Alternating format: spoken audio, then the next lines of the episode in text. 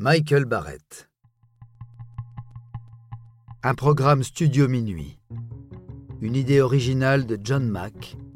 Musique David Rampillon. Narration Patrick Blandin. Enregistrement et montage Patrick Martinez-Bourna.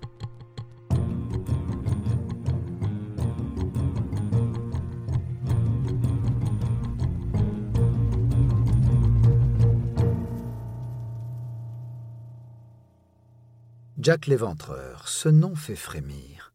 Pour certains, il est un personnage de fiction qui, par définition, n'a jamais existé. Pour d'autres, il représente l'énigme policière la plus intéressante de l'histoire de la criminologie. Ces meurtres, perpétrés sur des prostituées en 1888, sont pourtant bien réels, comme le mystère qui les entoure. Si les enquêteurs ont identifié plusieurs suspects, ils n'ont jamais confondu le tueur.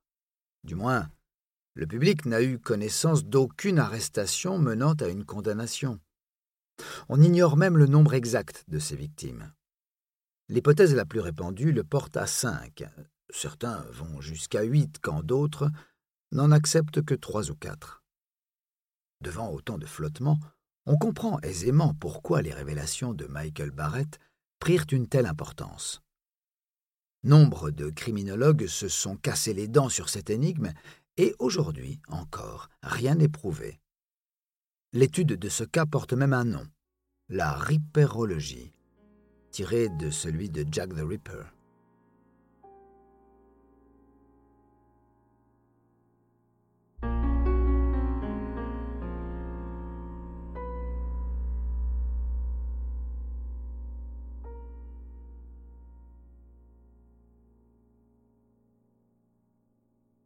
Selon ses dires, Michael Barrett serait l'auteur du journal original de Jack l'Éventreur, et sa femme, Anne Graham Barrett, l'aurait écrit à la main, à partir de ses notes dactylographiées et parfois sous sa dictée.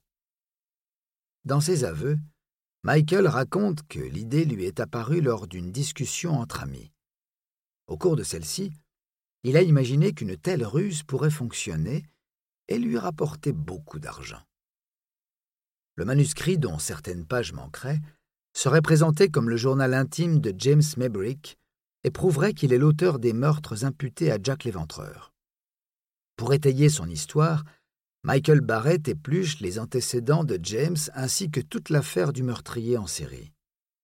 Maybrick devient le porte-chapeau idéal. Il ne peut pas se défendre et quasiment tout concorde l'époque, les lieux, ses visites à Londres. Barrett auteur de profession et ancien marchand de ferraille, est convaincu de tenir là le sujet d'un best-seller.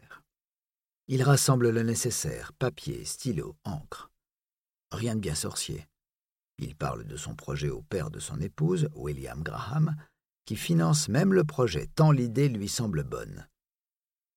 Barrett achète un vieux journal lors d'une vente aux enchères et le prépare. Il s'agit d'un album photo datant du début du XXe siècle. Il retire les clichés ainsi que les feuilles trop abîmées par les collages. Il trempe la couverture dans de l'huile de lin afin de décoller la marque du fabricant.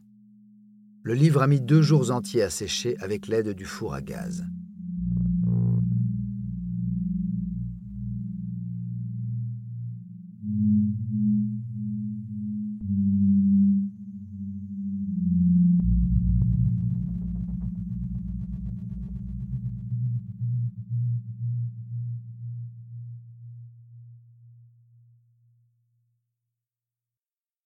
Le couple Barrett achète des plumes en laiton dans la galerie d'art Médis de Liverpool et l'encre Diamine Manuscript au Blue Coat Chambers de Ball Street.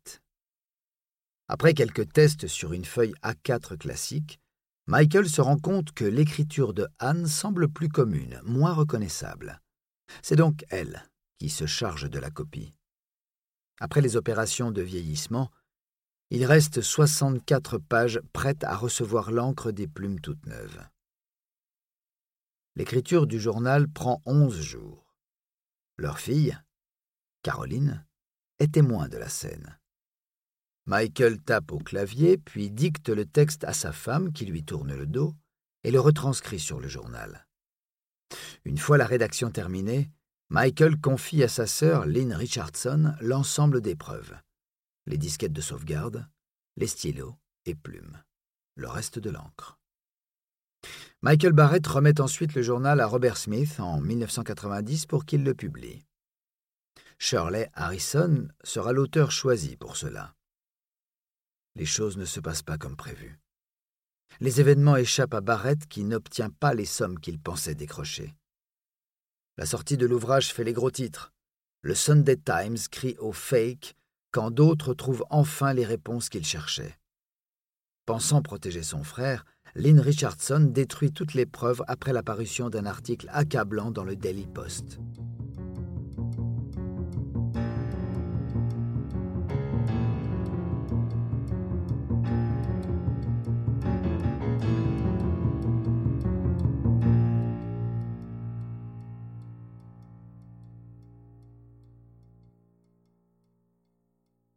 Les passionnés de crime sont divisés et l'on s'écharpe sur la place publique.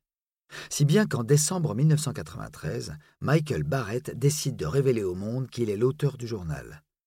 Il utilise la presse, les éditeurs, son agent Doreen Montgomery, mais subit des menaces, des attaques et sa réputation est mise à mal. Personne ne veut croire à ses aveux, trop content de tenir un coupable cent ans après les faits. Paul Feldman est alors son principal détracteur. C'est un autre auteur, spécialiste de l'histoire de Jack l'Éventreur.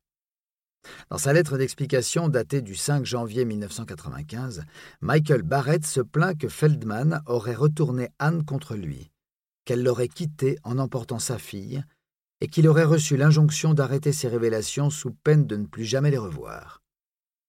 Anne lui aurait proposé vingt mille livres sterling de la part de Feldman pour qu'il quitte le chemin de la rédemption.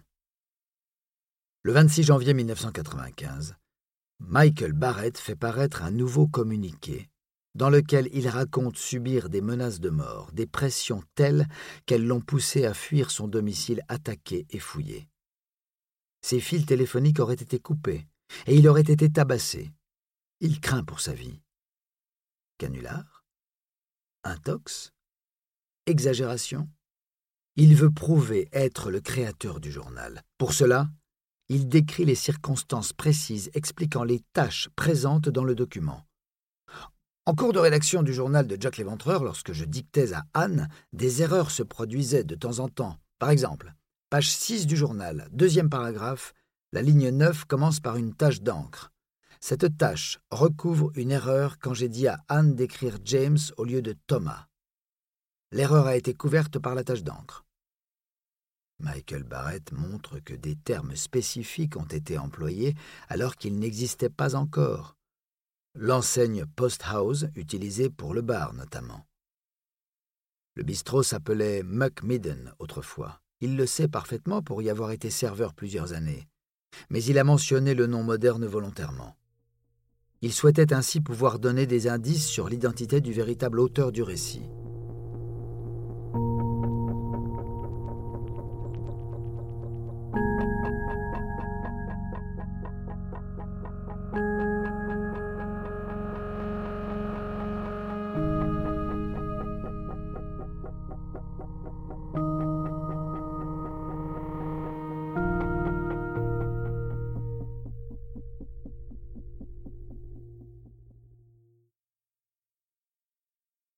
Le journal fut confié à un laboratoire d'analyse, puis passé au microscope à balayage électronique.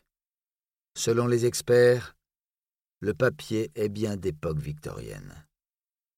Plus tard, sans explication, Barrett a retiré ses aveux et indiqué qu'il avait en fait reçu le carnet des mains d'un de ses amis, Tony Devreux, alcoolique notoire. Ce dernier meurt avant de pouvoir confirmer les faits. Certains affirment qu'en réalité, le journal appartenait au père de l'épouse de Barrett, William Graham. Épouse qui, comme on l'a vu, a quitté Michael et aidé à faire pression sur lui.